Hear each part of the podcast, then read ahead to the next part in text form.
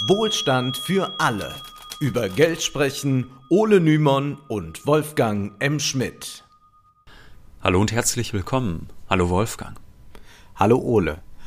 Heute wollen wir uns mit dem Thema Planwirtschaft beschäftigen. Das wird ein weiteres großes Thema werden für uns. Wir wollen mal fragen, wie ist denn das eigentlich mit einem Plan? Kann man so Wirtschaft organisieren? Also das ist das zweite große Thema neben der Wohnungsfrage. Aber wir müssen dafür zunächst über den größten Kritiker des Planens sprechen. Ein Kritiker der Planwirtschaften des 20. Jahrhunderts. Die Rede ist von Friedrich August von Hayek. Werbung.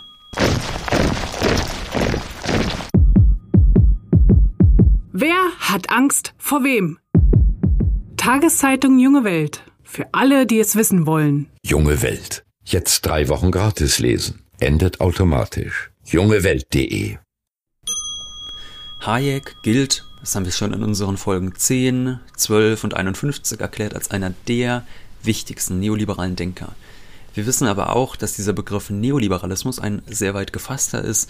Der umfasst Denker wie Hayek, aber auch Ökonomen wie Milton Friedman von der Chicago School of Economics. Und heute wollen wir erst einmal zeigen, wie sich Hayek durch seine Methodologie und seine grundlegende Sicht auf Wirtschaft von vielen Ökonomen seiner Zeit, insbesondere von neoklassischen Ökonomen, aber auch vom eben erwähnten Milton Friedman unterschieden hat. Und in der kommenden Woche soll es dann darum gehen, ähm, wie Hayek in seinem großen Werk Weg zur Knechtschaft den Sozialismus und die Planwirtschaft kritisiert hat. Das gilt so als das größte Werk gegen den Sozialismus. Hayeks Werk ist umfangreich und vielfältig. Es gibt jedoch ein Thema, das in seinen ökonomischen Schriften im Mittelpunkt steht, und das ist das Wissen.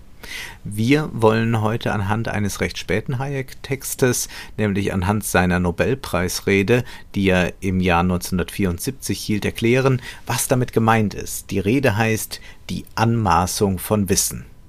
Ja, diese Anmaßung von Wissen, die warf er insbesondere seinen Fachkollegen vor, die auch bei der Verleihung anwesend waren. Aber wir müssen ein bisschen grundsätzlicher anfangen. Wir können jetzt nicht direkt in diesen Text einsteigen. Ein bisschen, ein paar Informationen braucht man vorab schon. Also was unterscheidet Hayek von den meisten Ökonomen seiner Zeit? Tatsächlich kann man sagen, dass Hayek ganz grundsätzlich andere Fragen an die Ökonomie stellt. Äh, bereits zu seiner Zeit war die akademische VWL stark durch die Neoklassik geprägt und daran hat sich ja bis heute nichts geändert. Also wer heute eine Uni betritt, der bekommt neoklassische Lehre vorgesetzt, ob er will oder nicht. Und die erste Lektion, die man dort lernt, die lautet, ein ökonomisches Problem liegt vor, wenn Mittel knapp sind, das heißt auf unterschiedliche Verwendungsmöglichkeiten aufgeteilt werden müssen. Das habe ich mir nicht ausgedacht. Es war jetzt wortwörtlich zitiert aus meinen Vorlesungsfolien im ersten Semester. Die Neoklasse geht davon aus, dass es bei Wirtschaften zuallererst um die sogenannte Allokation, um die Aufteilung knapper Mittel auf konkurrierende, auf verschiedene Verwendungszwecke geht.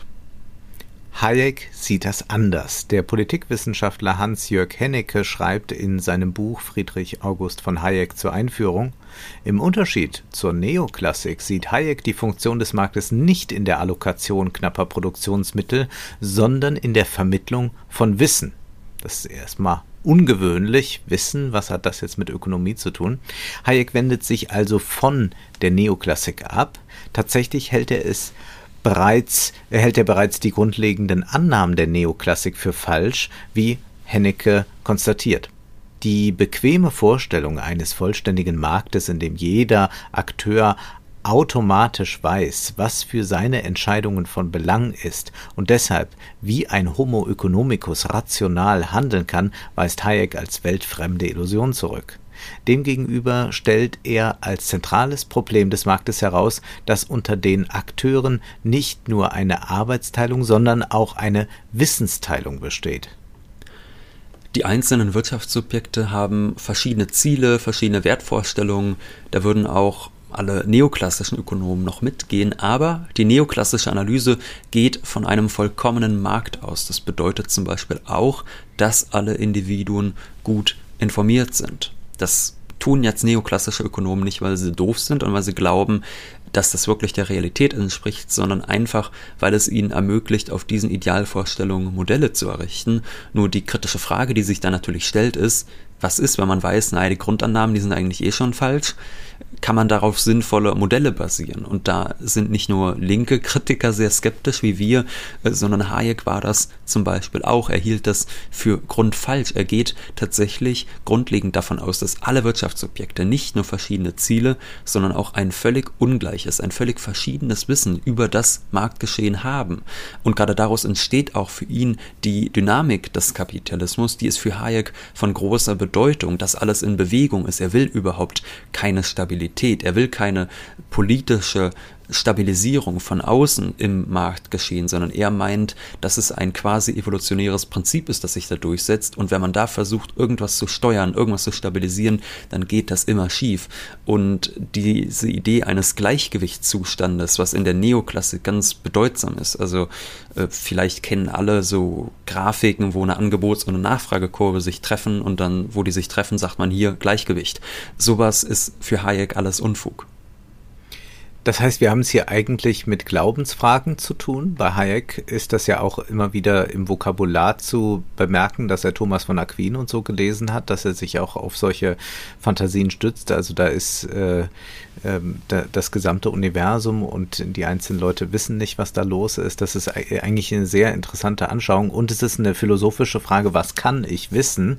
Und da ist er doch sehr skeptisch, wenn man dort ein einfaches Diagramm vorlegt und damit glaubt, dann das Wissen äh, zu haben äh, über äh, bestimmte Kräfteverhältnisse am Markt. Und es gibt auch äh, viele Schriften, die gar nicht wahrgenommen werden, wenn man jetzt über Ökonomie spricht, also von Hayek über die sensorische Ordnung, wo er wirklich versucht hat, ganz grundsätzlich erkenntnistheoretisch auch zu erklären, wie wir Dinge wahrnehmen etc. Das ist alles äh, Grundlage dieser ökonomischen Schriften und das wird alles sehr häufig äh, verdrängt, wenn über ihn gesprochen wird.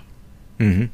Hennecke schreibt, der Erfolg einer wirtschaftlichen Ordnung bestimmt sich danach, inwieweit es ihr gelingt, die Bruchstücke unvollständigen Wissens zu koordinieren. Anders als alle Varianten sozialistischen Denkens annehmen, ist es kein zentraler Plan, sondern die interpersonelle Vernunft spontaner Handlungen der Menschen, die zu einer Verteilung der Mittel führt, als ob sie einem einheitlichen Plan gemäß gemacht worden wäre, obwohl sie doch von niemandem geplant worden ist. Ja, ganz ähnliches konnten wir schon bei Adam Smith lesen. Der schrieb ja 1776 im Wohlstand der Nationen über den Unternehmer. Er wird in vielen Fällen von einer unsichtbaren Hand geleitet, um einen Zweck zu fördern, der keineswegs in seiner Absicht lag. Es ist auch nicht immer das Schlechteste für die Gesellschaft, dass dieser nicht beabsichtigt gewesen ist. Indem er seine eigenen Interessen verfolgt, fördert er oft diejenigen der Gesellschaft auf wirksamere Weise, als wenn er tatsächlich beabsichtigt, sie zu fördern. Wir können hier also eine theoretische Linie spannen von Smith bis hin zu Hayek und diese ist durch eine sehr liberale Grundhaltung bestimmt, wenn wir einfach jedem die Freiheit lassen, die eigenen Interessen zu verfolgen, das eigene Wissen oder das eigene scheinbare Wissen zu nutzen, dann entspringt daraus gegebenenfalls etwas für das Allgemeinwohl viel zuträglicheres, als wenn eine einzelne Instanz zum Beispiel ein großer Planer mit dem Fünfjahresplan versucht, dieses Wirtschaftsgeschehen zu planen.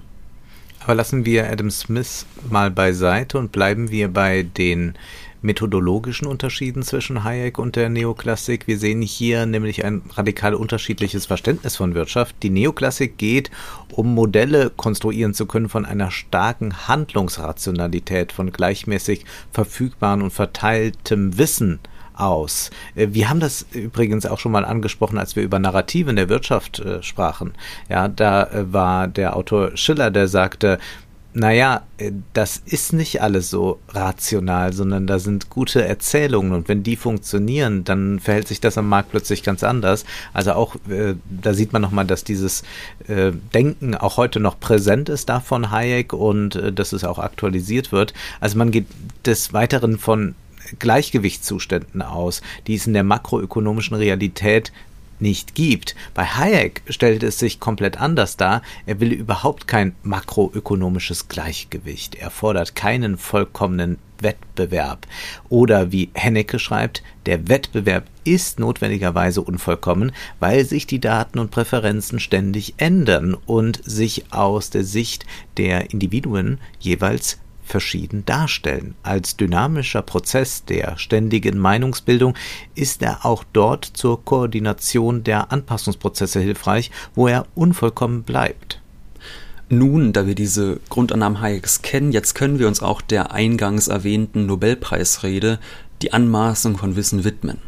Hayek erhielt diesen Alfred Nobel Gedächtnispreis für Wirtschaftswissenschaften im Dezember 1974, genau gesagt am 11. Dezember 1974 und wir nennen dieses Datum jetzt nicht einfach nur so, das ist nicht völlig irrelevant also darauf, dass jetzt der 11. und nicht der 10. Dezember ist, darauf kommt es nicht an, aber Mitte der 70er Jahre erleben wir in den westlichen Volkswirtschaften eine große Krise des Fordismus. Wir haben schon öfter erwähnt, aber es sei noch einmal kurz nacherzählt, die Nachkriegsjahrzehnte, die waren von starkem Wachstum gekennzeichnet, aber Ende der 60er, Anfang der 70er Jahre kommt dann der westliche Kapitalismus in die Krise, insbesondere wegen stagnierender Nachfrage und Marktsättigung. Die Arbeitslosigkeit steigt an, die Inflation steigt an, die Wachstumskurven werden flacher und auch das Bretton Woods Währungssystem, das ausländische Währung an den Dollar knüpft und diesen wiederum an die Goldreserven der USA bindet. Dieses System bricht auch zusammen. Es wird 1971 von Richard Nixon aufgekündigt. Die Wachstumsstrategie der Nachkriegsjahrzehnte ist am Ende und damit auch die keynesianische Wirtschaftspolitik, während über Jahrzehnte hinweg der Einfluss von Keynes und seinen Nachfolgern auf die Wirtschaftspolitik stark war und neoliberale Ökonomen wie Hayek und Friedman als verschrobene Außenseiter behandelt wurden schlägt nun ihre Stunde.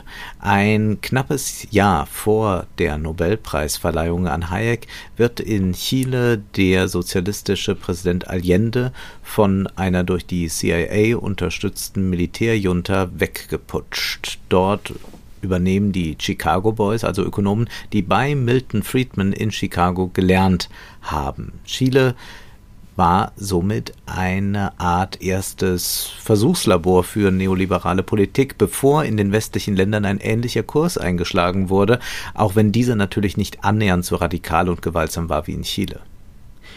Hayek wurde jedenfalls für jahrzehntealte Arbeiten dann gewürdigt. Das hat dann im Zeitgeist ganz gut gepasst. Aber er musste sich diesen Preis teilen mit Gunnar Myrdal, der als Vater des schwedischen Wohlfahrtsstaats galt. Und das war natürlich äh, alles andere als erfreulich für Hayek. Sein Freund Karl Popper schrieb ihm sogar, wäre Keynes noch am Leben, so hätten sie vermutlich den Preis zwischen ihm und dir geteilt. Ja, nur war Keynes nicht mehr am Leben. Das hat Hayek aber überhaupt nicht davon abgehalten, in seiner Rede gegen die keynesianischen Paradigmen zu wettern. Man könnte sagen, er hat die nochmal zu Grabe getragen. Da heißt es nämlich, die Theorie, die die Geld- und Finanzpolitik in den letzten 30 Jahren leitete, besteht in der Behauptung, dass es eine einfache positive Beziehung zwischen der Gesamtbeschäftigung und der Gesamtgröße der Nachfrage nach Gütern und Dienstleistungen gibt. Sie führt zu dem Glauben, dass wir durch Erhaltung der gesamten Geldausgaben auf einem geeigneten Niveau dauernd Vollbeschäftigung sichern können. Nur ganz kurz zur Erinnerung, wir haben es in unseren Folgen über Keynes schon angesprochen. Keynes war dagegen, dass in der Krise gespart wird, dass wenn Menschen arbeitslos werden, dass sie dann keine Hilfe vom Staat bekommen, sondern gerade dann sollte der Staat ihnen Geld geben, damit sie den Konsum weiter anheizen, damit die Wirtschaft nicht noch weiter schrumpft und noch mehr Arbeit, Menschen arbeitslos werden. Das war die Theorie dahinter. Und Hayek sagt jetzt über diese Theorie, sie ist unter den verschiedenen zur Erklärung ausgedehnter Arbeitslosigkeit vorgetragenen Theorien wahrscheinlich die einzige, zu deren Stütze strenge quantitative Belege beigebracht werden können, ich halte sie trotzdem für grundlegend falsch und danach zu handeln, wie es jetzt geschieht, halte ich für sehr schädlich. Non-Menschen würde man das wohl heute nennen. Alle wissen, dass Keynes Gemeinde ist, aber der Name fällt nicht.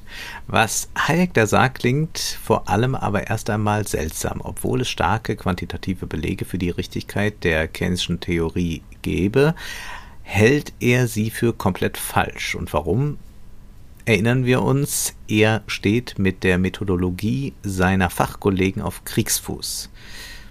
Zitat, dass es den Ökonomen nicht gelungen ist, die Politik mit mehr Erfolg anzuleiten, scheint mir eng mit ihrer Neigung zusammenzuhängen, die Verfahren der exakten Naturwissenschaften, die so überaus erfolgreich waren, möglichst genau nachzuahmen, ein Versuch, der in unserem Gebiet zu schweren Fehlern führen kann. Es handelt sich um eine Haltung, die man üblicherweise zientistisch nennt und die, wie ich sie vor etwa 30 Jahren gekennzeichnet habe, gänzlich unwissenschaftlich im wahren Sinn des Wortes ist, da sie eine mechanische und unkritische Anwendung von Denkgewohnheiten auf andere Gebiete als die, in denen sie sich herausgebildet haben, impliziert. Wahnsinn, also wenn man das vergleicht mit dem, was nach der letzten Finanzkrise von mhm. links an die neoklassische Theorie herangetragen wurde. Also man könnte das eins zu eins so zitieren und einfach ja. in irgendeinen Zeitungsartikel von vor zehn Jahren einsetzen, weil die Kritik sicherlich auch gewissermaßen stimmt. Das ist etwas, was von ja. links auch immer wieder gesagt wird. Die neoklassische Theorie versucht, eine Sozialwissenschaft durchzumathematisieren, wodurch ihr dann aber auch das Wesentliche entgeht. Und mich hat diese Kritik, die Hayek hier formuliert, äh, tatsächlich sehr stark an Adorno erinnert, obwohl ja die Weltbilder unterschiedlicher nicht sein könnten. Adorno, Frankfurter Schule, stark von Hegel und Marx geprägt, aber diese Kritik, die äh, Adorno formuliert hat in den 60er Jahren an den empirischen Sozialwissenschaften, die sich stark an Karl Poppers Wissenschaftstheorie orientiert haben, die ist doch relativ ähnlich zu dem, was Hayek schreibt. Also genauer gesagt kritisiert Adorno auch die Übertragung naturwissenschaftlicher Verfahrens- und Denkweisen auf die Soziologie, was dann dazu führt, dass nur noch Debatten über Formalitäten der Forschung geführt werden, aber nichts Wesentliches mehr erkannt werde, dass man sich nur noch um Forschungsinstrumente und wie man die noch so ein bisschen präzisieren könnte, kümmert, dass quasi das Instrument zum Selbstzweck wird und das, was man eigentlich untersuchen möchte, dahinter völlig verschwindet. Als Instrument, instrumentelle Vernunft hat Horkheimer das bezeichnet, Kritik der instrumentellen Vernunft, ein wirklich ausgezeichnetes Buch, sollte man auch heute wo man ja so viele Wissenschaftler unterwegs hat, die extrem positivistisch drauf sind und die dann immer sagen, die Wissenschaft sagt, wir müssen das so und so ja. machen. Nee, die Wissenschaft sagt erstmal gar nichts, äh, auch nicht in, in Sachen, wie äh, Corona-Politik aussieht, sondern man leitet daraus das eine oder andere ab, aber die Wissenschaft selbst sagt das nicht.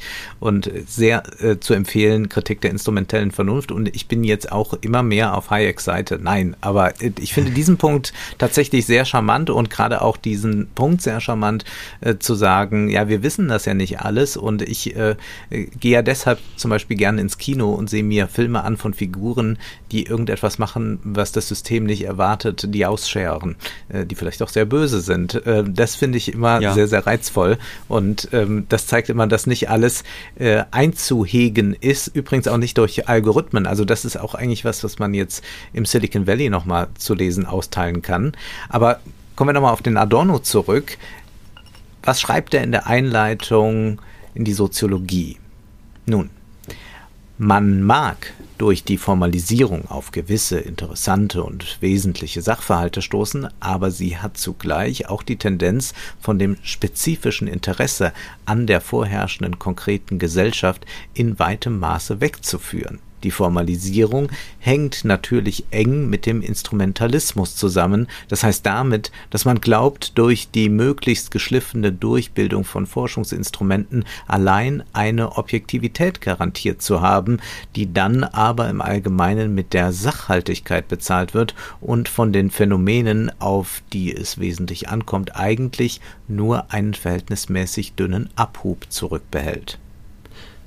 Also auch von mir nur noch mal größte Empfehlung, nicht nur Horkheimer zu lesen, sondern auch Adornos Einleitung in die Soziologie ist wirklich äh, ein Wahnsinnswerk und jeder, der tatsächlich Soziologie studiert, sollte meiner Meinung nach diesen Band einmal lesen. Aber das war jetzt ein kleiner Exkurs zu Adorno. Man muss natürlich sagen, Adorno kam stark von Hegel und Marx her und ähm, er war davon überzeugt, dass das Wesentliche nicht allein durch die bloße Beobachtung erkannt werden kann, kann man ganz einfach beispielhaft zeigen. Denken wir an die ersten Kapitel des Marxischen Kapitals. Den haben wir uns ja recht ausführlich gewidmet. Die dortige Analyse, die ist ja keineswegs empirisch und dennoch erkennen wir Wesentliches über den Kapitalismus bei der Lektüre viel mehr, als wenn man sich jetzt einfach nur Unternehmenskennzahlen oder das Wachstum des Bruttoinlandsprodukts ansehen würde in irgendwelchen Statistiken.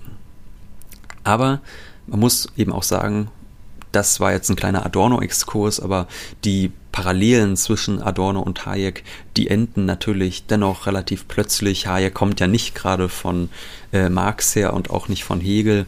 Und witzigerweise ist es dann zum Beispiel auch so, dass Hayek dann in seiner Rede den von Adorno so geschassten Karl Popper sehr lobt. Also das ist auch so ein bisschen mhm. widersprüchlich. Was jedenfalls aber an ähm, Hayek über den Scientismus sagt, das sollte man sich doch merken. Er sagt, der Glaube an die unbegrenzte Macht der Wissenschaft beruht nur allzu oft auf einem falschen Glauben, dass die wissenschaftliche Methode in der Anwendung einer gebrauchsfertigen Technik oder in der Nachahmung der Form anstatt des Wesens des wissenschaftlichen Verfahrens besteht, so als brauchte man nur ein paar Kochrezepte anzuwenden, um alle sozialen Probleme zu lösen.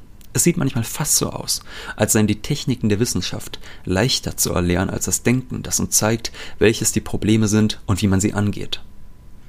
Die makroökonomische mathematisierte Analyse kritisiert Hayek scharf, denn im Zentrum seines Wirtschaftsverständnisses steht das Individuum mit seinen Absichten und seinem Wissen.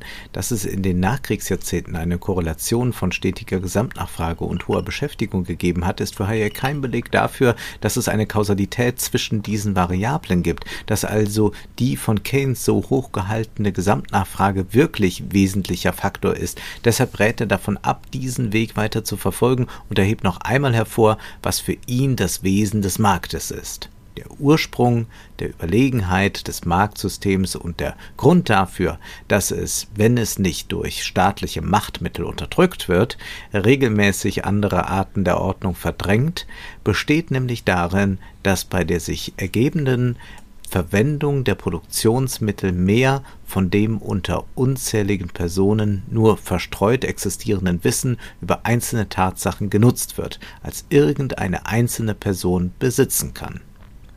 Ja, keine einzelne Person, so Hayek, kann das Wissen, das der Markt zusammenbringt, sammeln, und das ruft er seinen Kollegen in Erinnerung, um sie Demut zu lehren. Zitat, aber weil wir, die beobachtenden Forscher, nie alle Bestimmungsfaktoren einer solchen Ordnung kennen und infolgedessen auch nicht wissen können, bei welcher bestimmten Struktur von Preisen und Löhnen die Nachfrage überall gleich dem Angebot sein würde, können wir auch nicht die Abweichungen von dieser Ordnung messen. Und wir können auch nicht statistisch unsere Theorie überprüfen, nach der es die Abweichungen von jenem Gleichgewicht der Preis- und Lohnstruktur sind, die es unmöglich machen, manche Güter und Dienstleistungen zu den Preisen abzusetzen, zu denen sie angeboten werden. Hayek deutet darauf hin, dass sehr viel für den Wissenschaftler nicht zu erkennen ist. Höchstens Pattern Predictions, also die Vorhersagen von Mustern, die seien möglich. Und dann heißt es, wenn wir das Ansehen der Wissenschaft erhalten und die Anmaßung von Wissen, die auf einer oberflächlichen Ähnlichkeit des Verfahrens mit dem der exakten Naturwissenschaften gründet, verhindern wollen, wird viel Mühe auf die Entlarvung solcher Anmaßungen aufgewendet werden müssen. Nun wissen wir also, warum die Rede Anmaßung von Wissen genannt wurde, und man merkt, das ist wirklich schon fast ein Frontalangriff äh, auf die auch versammelten Ökonomen dort. Denn wenn er wirklich sagt, wir müssen zusammen das entlarven, dann ist ja relativ klar, dass er auch viele im Publikum eigentlich direkt mit damit meint. Also durchaus eine sehr interessante und provokante Rede, an der sich dennoch einiges kritisieren lässt. Wir wollen das jetzt nicht alles so unkommentiert stehen lassen. Zum Beispiel könnte man Hayek sicherlich entgegenhalten, dass die Keynesche Theorie keineswegs falsch gewesen sein muss, äh, sie ließ sich halt wunderbar mit den fordistischen Nachkriegsjahrzehnten ähm, kompatibel machen, aber das bedeutet ja nicht, dass sie dann in jeder Situation Gültigkeit beanspruchen kann und nicht zufällig ist die keynesianische Theorie äh, in den 70er Jahren dann in die Krise gekommen, aber das bedeutet ja keineswegs, dass sie vorher schon immer falsch war, wie Hayek ja impliziert. Ja, auch ist zu kritisieren, dass das doch alles sehr alarmistisch formuliert ist. Seine Rede richtete sich panisch gegen eine Wissenschaft, die versucht, Gesellschaft zu steuern. Damit meinte er dann Fachkollegen. Es ist aber auch doch vielleicht sehr lobenswert, dass er hier noch eine andere Non-Menschen drin hat, nämlich dass es vor allem auch hier um Friedman zu gehen scheint. Also das ist ja doch eine sehr dominante Sichtweise, die Milton Friedman verbreitet hat. Wir haben das ja auch schon hin und wieder angesprochen und dass man glaubt, das alles so wunderbar berechnen zu können und dann äh, kann man schauen, welche Hähne man auftritt, bis die Badewanne voll ist und dann, wenn sie überläuft, dann dreht man wieder einen Hahn zu. Also diese ähm, sehr mechanistischen Denkweisen über Gesellschaft, also die wird hier ja auch sehr hart angegangen und das ist vielleicht auch sehr sympathisch. Gwyn Slobodian schreibt in seinem hm. äh, lesenswerten Buch, ja du lachst, das, ich finde das sehr sympathisch, in seinem ja, lesenswerten Buch Globalisten. ist so sympathisch. Das Ende der Imperien und die Geburt des Neoliberalismus folgendes. Hayek spottete über Makroökonomen, die auf Mathematik setzten, um Politiker zu beeindrucken, was im Grunde unter Fachökonomen am ehesten das ist, was an Zauberei grenzt. Er erklärte stets das Gefühl gehabt zu haben, er hätte eine Kritik an Milton Friedmans Essays in Positive Economics schreiben sollen, ein Buch, das genauso gefährlich sei wie das von Keynes schon an alle Achtung. Anders als die Chicagoer äh, Schule lehnte die Genfer Schule die Mathematisierung der Ökonomie ab und stufte umfassende volkswirtschaftliche Prognosen und Modelle als unmöglich ein. Sie lehnte sowohl die rationale Erwartungstheorie als auch die Theorie des vollkommenen Wettbewerbs ab und hielt den Anspruch, Effizienz und optimale Ergebnisse zu bestimmen, sowohl für illusorisch als auch für anmaßend. Anmaßend. Was für ein schönes Wort. Anmaßung, da sind wir wieder beim Thema. Nicht nur Keynes, auch Milton Friedman war also für Hayek mitunter eine Gefahr. Er war der An Meinung, dass auch äh, Friedman sich anmaße zu bestimmen, beispielsweise was die richtige Geldmenge sei und richtete sich deshalb auch gegen Friedmans monetaristische Theorie. Äh, wir haben ja in Folge 51 schon mal darüber gesprochen, dass Hayek sogar einen radikal anderen Weg gehen wollte. Hayek wollte ja das Geld entnationalisieren. Das bedeutet, Hayek wollte private Währungen als Konkurrenz zu den staatlichen Währungen zulassen, um damit den staatlichen Einfluss zu mindern, um die Macht des Staates zu mindern, um zu verhindern, dass der Staat für Inflation sorgt und das Geld der Menschen entwertet. Da wollte Hayek einen radikal anderen Weg gehen. Gut, wir müssen jetzt nicht Libertäre werden, ja, Nein. Aber wir können durchaus herausstellen, dass Hayek da einige gute Punkte in dieser Rede setzt, die nochmal zu bedenken sind, vor allem wenn man heute Kapitalismuskritik übt. Ja, die neoklassischen Grundannahmen so eines rationalen und gut informierten Individuums, die kritisiert Hayek völlig zu Recht, da würden wir als Linke ja auch zustimmen wir selbst, wir wissen oftmals nicht, was wir brauchen und was wir wollen. Also so ein ganz banales Beispiel mal. Ich habe vor einigen Tagen beim Kochen gemerkt, dass ich, obwohl ich schon lange alleine wohne, keinen Dosenöffner besitze. Ich wollte eine Kürbissuppe Kokosmilch machen und hatte ich so eine Dose, die nicht so eine Lasche hat, die man so einfach aufmachen kann. Da habe ich gemerkt, dass ich jetzt seit zwei Jahren da wohne und immer noch keinen Dosenöffner habe.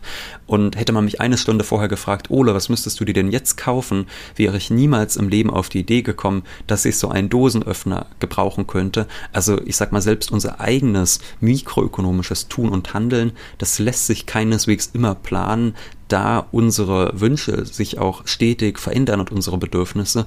Und das wird jeder junge Mensch, wir haben ja sehr viele junge Zuhörer, jeder junge Mensch, der in den letzten Jahren ausgezogen ist, der wird das ja bestätigen können, dass man, wenn man irgendwo neu ankommt, sofort merkt, was einem alles fehlt, wo man vorher gar nicht dran gedacht hat. Also wenn man sich zum ersten Mal beim Kochen einen Finger schneidet, merkt man, oh, wäre vielleicht ganz gut gewesen, hätte ich mir auch einen Verbandkasten mal angeschafft. Ja, mir ist gestern aufgefallen, ich habe keine unifarbene rote Krawatte. Der, der, das ist verrückt, also weil Rot ist ja eine gängige Farbe und so, aber Unifarben, ne? Denn Muster sind schwierig, wenn man jetzt schon ein kariertes Sakko trägt und. Sagt man ja. Unifarben? Ja. Ich dachte Uni, sagt man. Nein, nein, nein, nein. Ach so, ja, siehst du, was für ein Idiot ja. ich bin. Und äh, ich, das brauche ich auf jeden Fall jetzt dringend. Äh, naja, vielleicht nicht ganz so dringend, wie man einen Verbandskasten braucht, aber ich werde aber darüber wusstest nachdenken. du vorher auch nicht? Nein, wusste ich vorher nicht. Ich, äh, ich war sogar der Annahme, dass man, dass man die einfach so hat, aber man hat sie nicht. Da stellt sich also zu Recht die Frage, wenn schon wir selbst oftmals nicht über vollständiges Wissen unserer Bedürfnisse verfügen, wie soll es denn eine einzelne Instanz schaffen, das notwendige Wissen zur Befriedigung aller Konsumbedürfnisse zu sammeln und dann einen Plan zu entwerfen, wie all diese Güter produziert werden sollen?